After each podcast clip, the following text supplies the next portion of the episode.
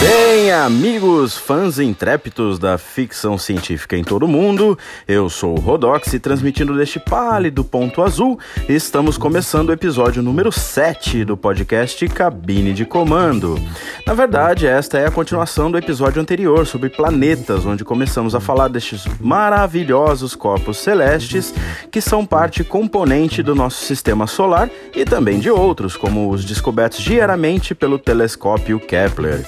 E hoje vamos continuar o assunto falando dos gigantes gasosos, um pouquinho sobre os planetas anões e os exoplanetas. Caso você esteja nos conhecendo hoje, o Cabine de Comando é um podcast que fala sobre literatura e filmes de ficção científica, sempre com uma indicação de leitura ao final do programa para aprofundamento do tema.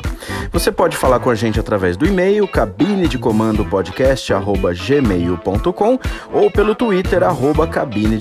Escreve aqui pra gente com a sua sugestão de tema, a sua opinião. Pode mandar beijo, pode mandar abraço, um afago, um caloroso aperto de mãos, o que quiser, tá bom? Já vai lá no seu agregador de podcast, sapeca umas estrelinhas lá pra gente para nos ajudar e assine o nosso feed e assim você recebe os novos episódios no conforto do seu celular.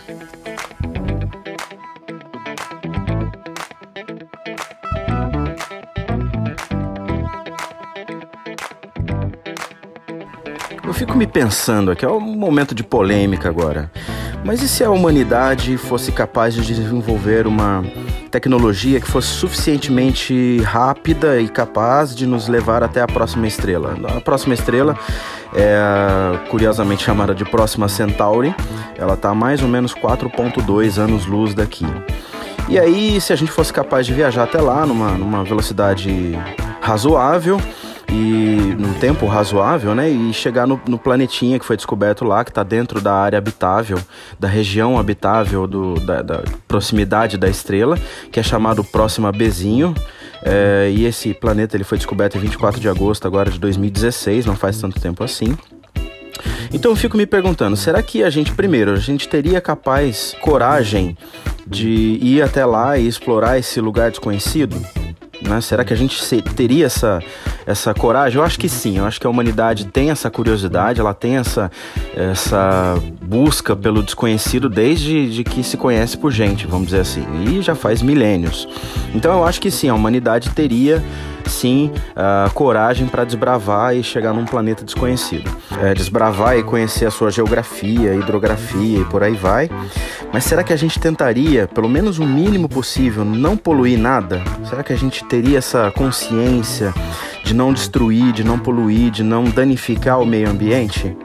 Eu não sei se a gente teria essa capacidade, porque acho que o ser humano tem, esse, tem essa sementinha do mal às vezes, sabe?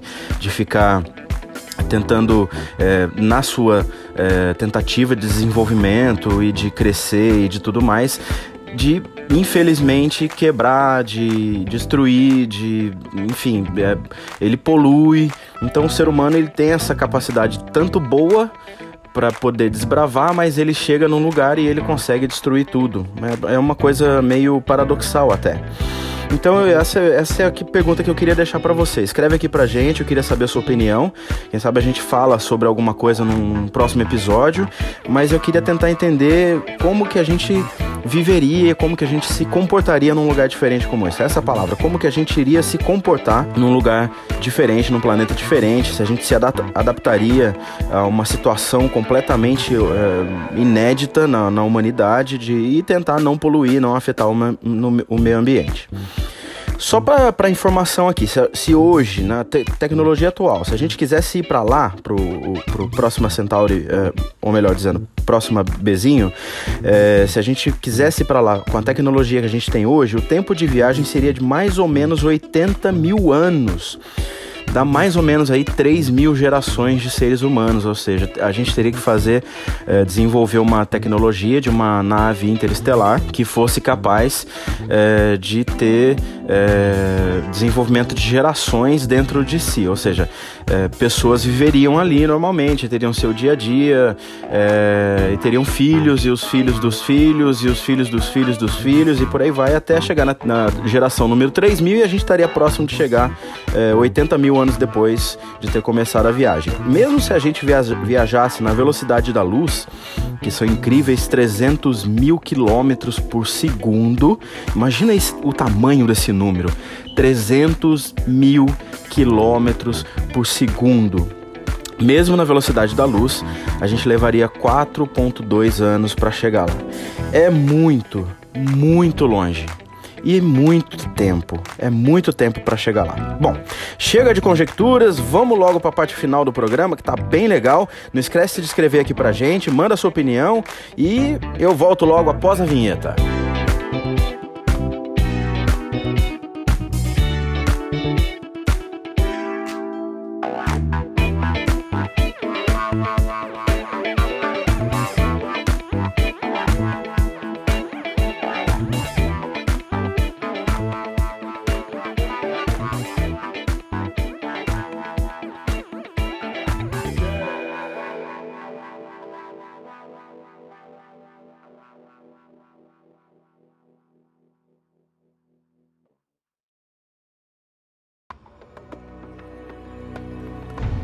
Cabine de comando.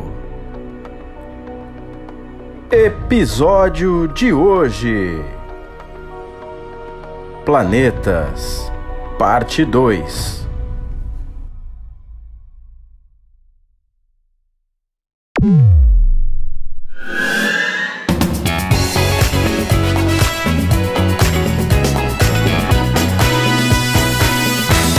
Seguindo a nossa viagem pelo sistema solar, o próximo planeta que encontramos é Júpiter, o gigante aqui da nossa vizinhança, já que ele sozinho ele possui duas vezes e meia a massa de todos os outros planetas somados. Agora eu quero que vocês imaginem uma bola de gás gigantesca. É mais ou menos isso que Júpiter é. E Júpiter é composto principalmente de hidrogênio e hélio. Mais ou menos um quarto da sua massa corresponde a, a partículas de hélio. Mas também o planeta pode possuir um núcleo rochoso que é composto por elementos mais pesados. Embora não se saiba exatamente qual seria esta esta forma, qual é a definição da forma do núcleo, é uma forma não definida. A atmosfera externa de Júpiter é visivelmente dividida em, em várias faixas, né, através das suas várias latitudes. Inclusive, a gente consegue perceber aqui da Terra mesmo uh, o que é chamado de a Grande Mancha Vermelha, que nada mais é do que uma gigantesca tempestade que está acontecendo há quase três ou quatro séculos, desde a primeira vez que foi, uh, que foi vista aqui da Terra com a ajuda de, de um telescópio, aí no século 17, lá por 1600 e, e alguma coisa. E essa tempestade, né, a Grande Mancha Vermelha, ela, ela tem ventos aí de até 650 km por hora. E o tamanho da tempestade é de três vezes o tamanho do planeta Terra. É uma coisa colossal, gigantesca. Aqui da Terra a gente consegue observar Júpiter a olho nu, embora é, não pareça mais do que um ponto brilhante no, no, céu, unicamente, né? Você vai conseguir ver Júpiter mesmo, é, inclusive algumas de suas luas, com pelo menos um binóculo. Eu já consegui ver Júpiter com um binóculo que eu tenho aqui em casa e, e é bem interessante, é uma imagem sensacional, é bem diferente, não é nada do que a gente está acostumado ver, a ver como, como as estrelas, por exemplo. Né?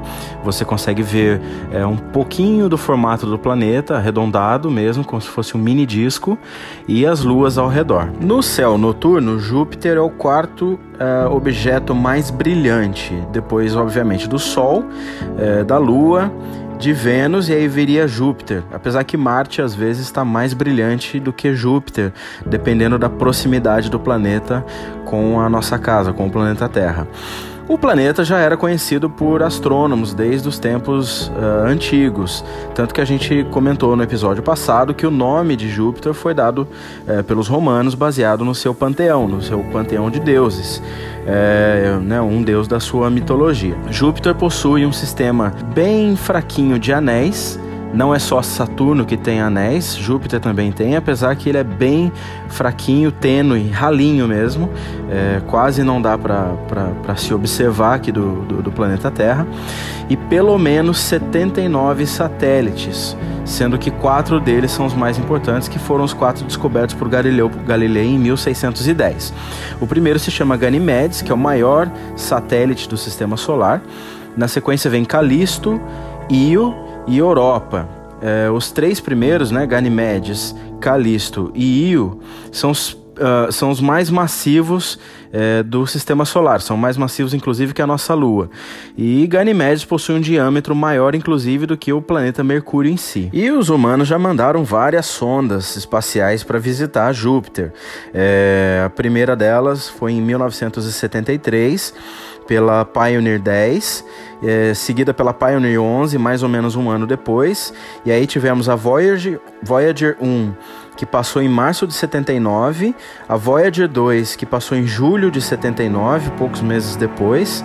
Teve uma sonda também chamada Galileu, que entrou na órbita de Júpiter em 1995 e ficou muito tempo fazendo a órbita do planeta, inclusive mandando fotos, animações, tirou fotos de, das aproximações com satélites, e isso foi até 2003.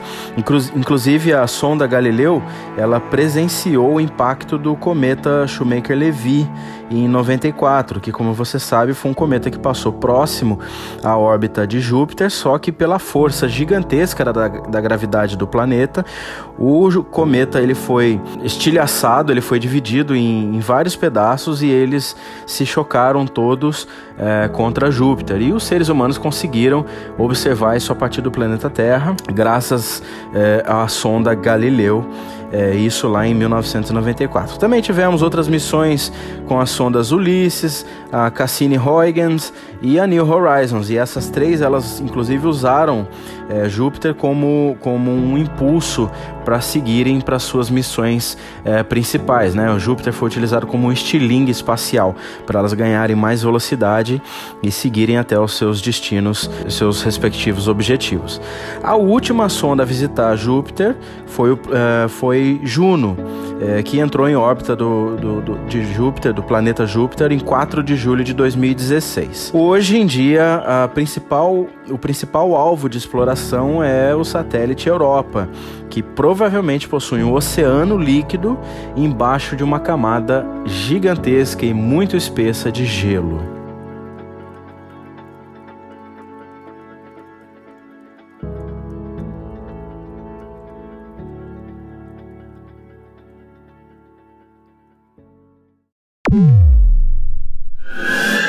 Seguindo a nossa viagem, vamos encontrar o sexto planeta a partir de Sol, que, claro, é Saturno, que é o segundo maior do sistema solar, atrás apenas de Júpiter.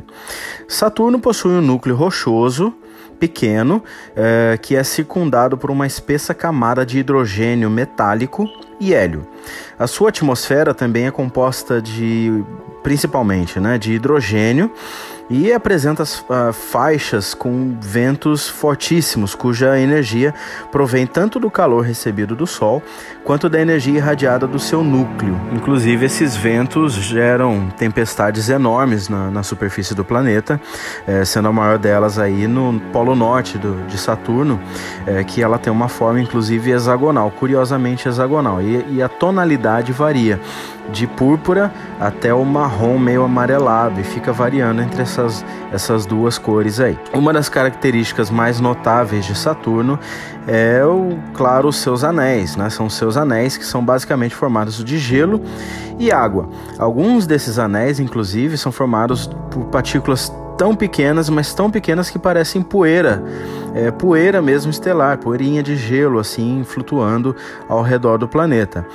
E o planeta Saturno possui mais de 80 satélites naturais ao seu redor, dentro dos quais é, se destaca aí Titã, que é o maior deles, que é envolto em uma espessa atmosfera de metano. Inclusive, recentemente, um pesquisador descobriu aí mais, se não me engano, mais 20 é, é, satélites naturais pertencentes a Saturno. Então acho que agora já estão chegando, se é que já não passou, de 100 satélites naturais.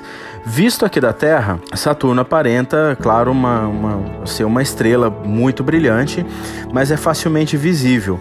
É, depois da invenção do telescópio, que, que foi possível descobrir os seus anéis, apesar que a primeira vez que, que Galileu Galilei observou é, Saturno, ele, ele achou que eram três planetas, né? sendo um, é, imaginamos aí, uma esfera no centro e duas esferas menores ao redor mas ele não sabia que essas duas esferas ao redor, na verdade, seriam os anéis que compunham uh, o planeta. Só mais de 100 anos depois que alguém conseguiu observar uh, realmente que eram, que eram anéis, que não eram, não eram um sistema de três planetas uh, juntos, né?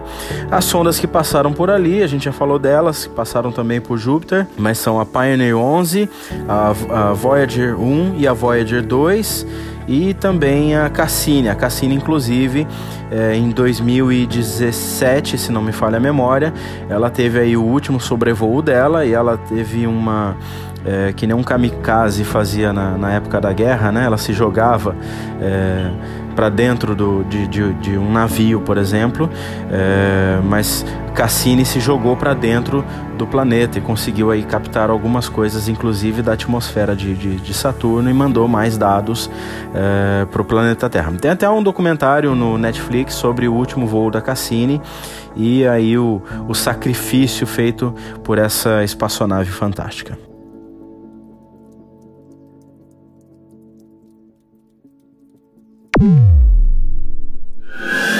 Próxima parada, Urano, que é o sétimo planeta a partir do Sol e o terceiro maior do nosso sistema solar. Urano foi descoberto em 13 de março de 1781. Foi o primeiro a ser descoberto, inclusive, através de um telescópio. E este fato foi o que expandiu pela primeira vez na história moderna as fronteiras do nosso sistema solar.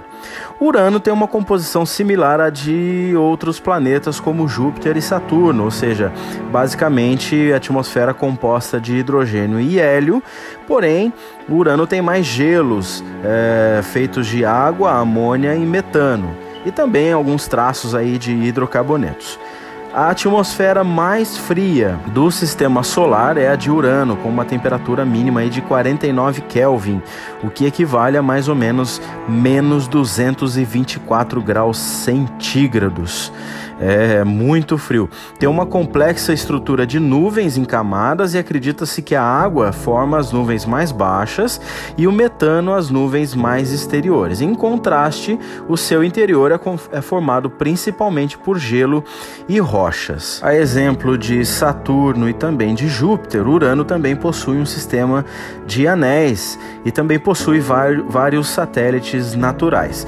Outra curiosidade de Urano é que o seu eixo eixo está tão inclinado para o lado que os seus dois polos, o polo sul e o polo norte, estão aí mais ou menos onde seria a linha do Equador nos outros planetas, é, de tão inclinado que é. Em 1986, imagens da sonda Voyager 2 mostraram Urano como um planeta é, sem muitas características na luz visível, ao contrário dos outros planetas gigantes que têm aí as faixas de nuvens faixas de tempestades conforme a, a, variação das suas latitudes. Mas aí as observações que a gente tem mantido a partir do planeta Terra, essas observações têm mostrado sinais de mudanças sazonais e um aumento de atividade meteorológica no planeta nos últimos anos. E aí, inclusive, foram detectados aí ventos de velocidades gigantescas, velocidades máximas aí de 900 km por hora.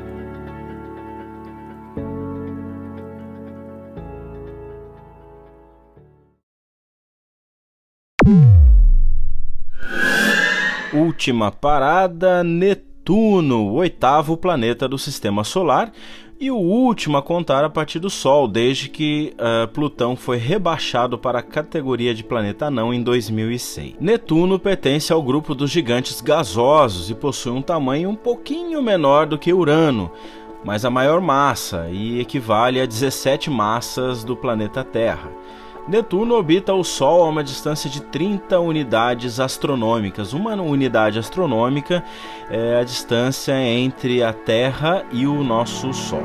O planeta é formado por um pequeno núcleo rochoso ao redor do qual encontra-se uma camada formada possivelmente por água, amônia e metano, sobre a qual situa-se uma turbulenta atmosfera constituída predominantemente de hidrogênio e hélio, tal qual os, os três últimos planetas é, que nós falamos: Júpiter, Saturno e Urano.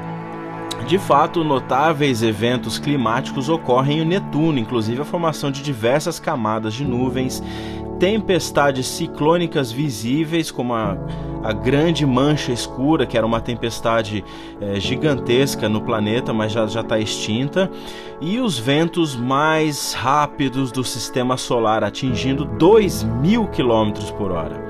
A radiação solar recebida por Netuno não seria suficiente para fornecer tamanha energia à turbulenta atmosfera, então descobriu-se que há um calor irradiado do centro do planeta e que causa essas, esses eventos meteorológicos extremos. A pequena quantidade de metano nas camadas altas da atmosfera é em parte responsável pela coloração azul do planeta e o que levou os, os cientistas a batizarem um planeta com o nome do deus romano dos mares, Netuno. Ao redor de Netuno orbitam aí 14 satélites naturais que são conhecidos é, e o maior deles é Tritão.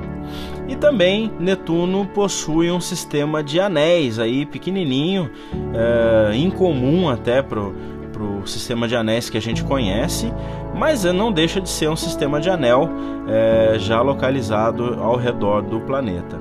E o planeta aí ele influencia gravitacionalmente os corpos menores que são situados no cinturão de Kuiper, que é, um, é uma área é, depois né, do, do final do, do do sistema solar que acumula os, os cometas, algumas rochas, meteoros e, e, algumas outras coisas. Não é possível observar Netuno a olho nu, tanto que o planeta só foi descoberto em 23 de setembro de 1846 através de cálculos matemáticos, porque foi observada uma modificação, uma, uma estranheza, uma perturbação na órbita de Urano, o que levou a pesquisadores e cientistas a entenderem que deveria haver um outro planeta além de Urano.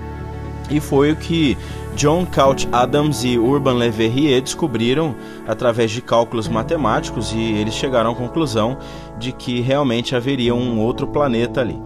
Este planeta, então, foi descoberto em 23 de setembro de 1846 e foi uh, batizado com o nome do deus romano dos mares, então ficou como Netuno por causa da sua cor azulada.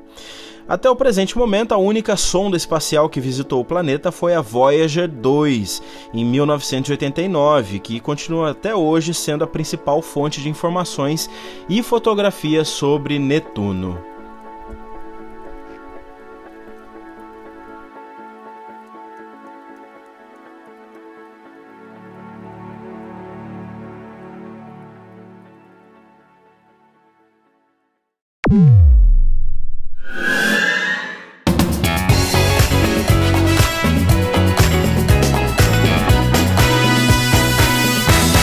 Estamos de volta, fãs interplanetários da ficção científica em todo o mundo, para o segundo bloco do episódio de hoje do podcast Cabine de Comando.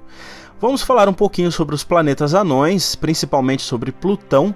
Plutão foi um planeta descoberto em 1930 por um astrônomo chamado Clyde Tombaugh, este é o nome dele. e ele foi considerado como sendo o nono planeta do sistema solar até 2006, quando ele foi rebaixado à categoria de planeta não. Por quê? A partir de 1992, vários outros objetos similares a eles, a ele, né, ao, ao planeta Plutão, uh, no sistema solar foram descobertos, como por exemplo uh, Eris, como por exemplo Ceres, uh, que são aí praticamente do mesmo tamanho do que Plutão, e esses dois não eram considerados como planetas, eles eram consider considerados como corpos celestes menores conforme a gente tinha comentado já no episódio anterior.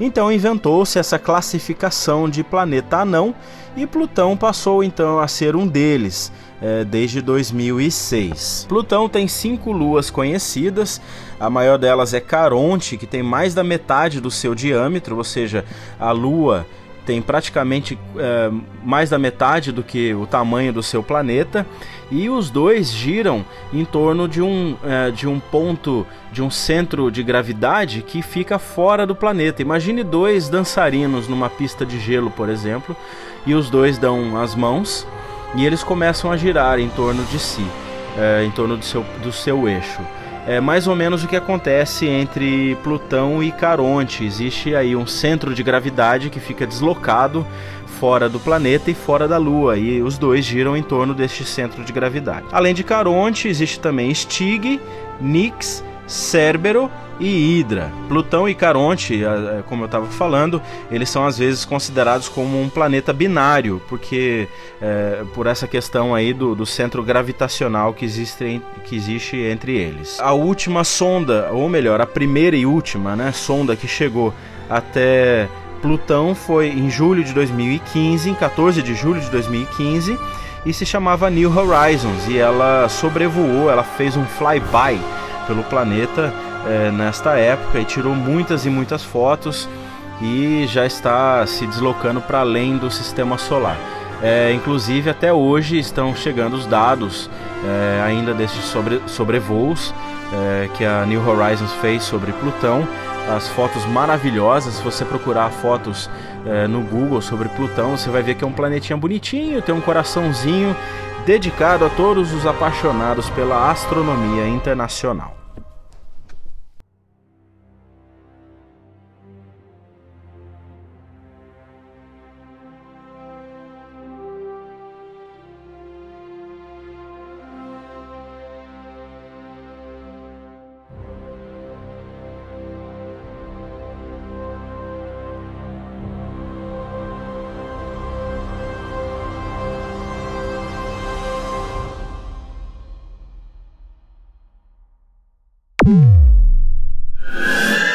Falar agora com vocês um pouquinho sobre exoplanetas. Um exoplaneta é aquele planeta que pertence a um sistema solar, a um sistema planetário que não seja o nosso, que não seja é, pertencente ao nosso sistema solar. E a última lista atualizada aí já estava chegando em mais ou menos 4.200 exoplanetas em 3.059 sistemas detectados, sistemas solares detectados. E destes, mais de 600 uh, eh, continham mais de um planeta. E, e embora até uh, eh, 1990 nenhum planeta fosse comprovadamente detectado pelos nossos cientistas, essa ideia já era bastante antiga, já tinha essa já existia essa ideia de que possivelmente haveria mais planetas em outros lugares que não exatamente aqui no nosso sistema solar. Mas isso só foi é, detectado e só foi possível de ser detectado a partir de 1990. A maioria desses, desses planetas que são detectados, que foram identificados, vamos, vamos dizer assim, é, eles são gigantescos, são planetas gigantes, é, similares a Júpiter ou até mesmo maiores. Mas alguns deles, a minoria, é, são sistemas planetários que contêm planetas que são menores uh, e pouca coisa maior do que o nosso planeta Terra. Às vezes 1,6 vezes maior, às vezes duas vezes maior do que a, do que a nossa Terra, mas é um tamanho que, que é, conce, é concebível, é um tamanho que é considerado pelos, pelos cientistas como possíveis abrigadores de vida.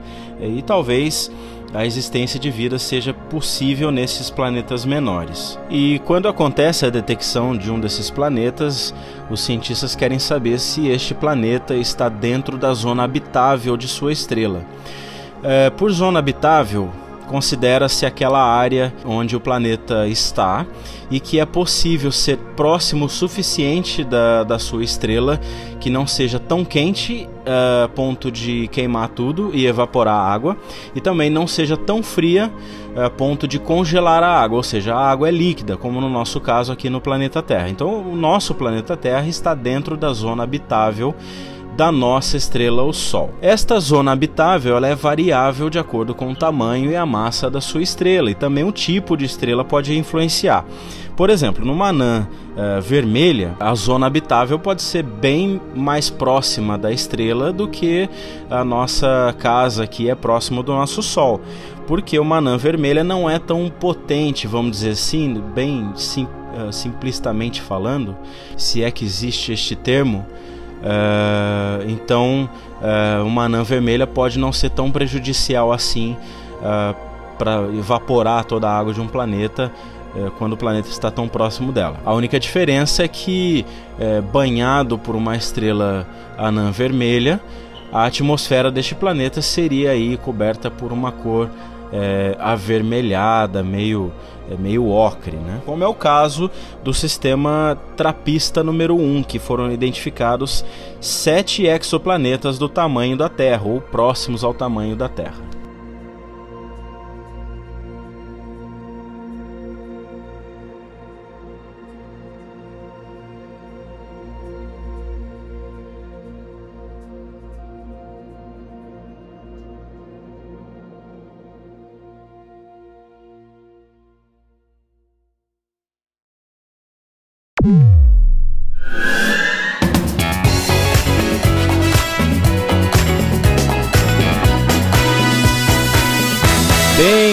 Bem, amigos fãs intrépidos da ficção científica em todo o mundo, estamos chegando ao final deste episódio do podcast Cabine de Comando.